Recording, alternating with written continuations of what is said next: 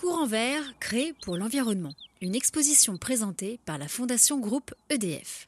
Je suis Cyrielle Ariel, journaliste d'impact et autrice engagée pour les causes humanitaires et environnementales, et je suis votre guide.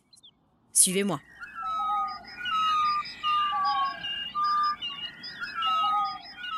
Avertir, agir, rêver avec l'urgence environnementale, l'artiste est lanceur d'alerte. Il agit pour un combat écologique et il offre son art comme un chemin possible vers une autre réalité.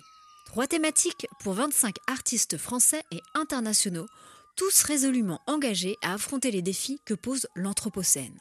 L'Anthropocène, c'est ce moment où les activités humaines perturbent en profondeur les processus naturels, imposent à l'humanité de nouveaux comportements, un rapport à l'environnement, une culture et des mentalités à refondre.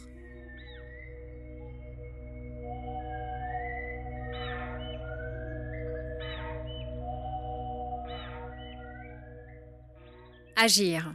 Joseph Beuys, 7000 chaînes. La pulsion qui consiste à avertir pousse à l'action face à une situation devenue scandaleuse ou insoutenable. D'ailleurs, l'acte d'avertissement en soi est déjà une forme d'action. En Allemagne, l'art post-Seconde Guerre mondiale est marqué par des artistes très engagés politiquement, grâce à des performances emblématiques. Joseph Beuys fait partie de cette mouvance avec par exemple I Like America and America Likes Me, action durant laquelle il sera resté enfermé avec un coyote pendant trois jours. Il s'est alors fait transporter en ambulance de l'avion à la galerie new-yorkaise, puis de la galerie à l'avion pour ne pas toucher le sol américain, pour marquer son opposition à la guerre du Vietnam. Avec 7000 chaînes, c'est évidemment un coup de gueule contre l'industrie allemande qui est en cause. Alors que son pays voit lacs et forêts dépérir à cause de pluies acides, Joseph Beuys lance cette performance collective en 1982 dans le cadre de la Documenta des Cassel en Westphalie.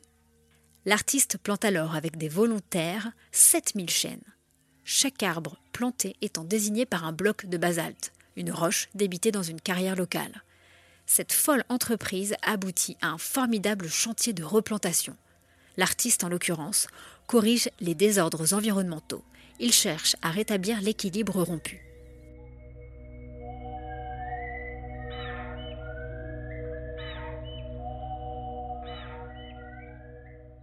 Retrouvez cette œuvre et bien d'autres dans l'exposition Courant Vert créée pour l'environnement, présentée à l'espace Fondation EDF, 6 rue Récamier à Paris, du 16 septembre 2020 au 31 janvier 2021.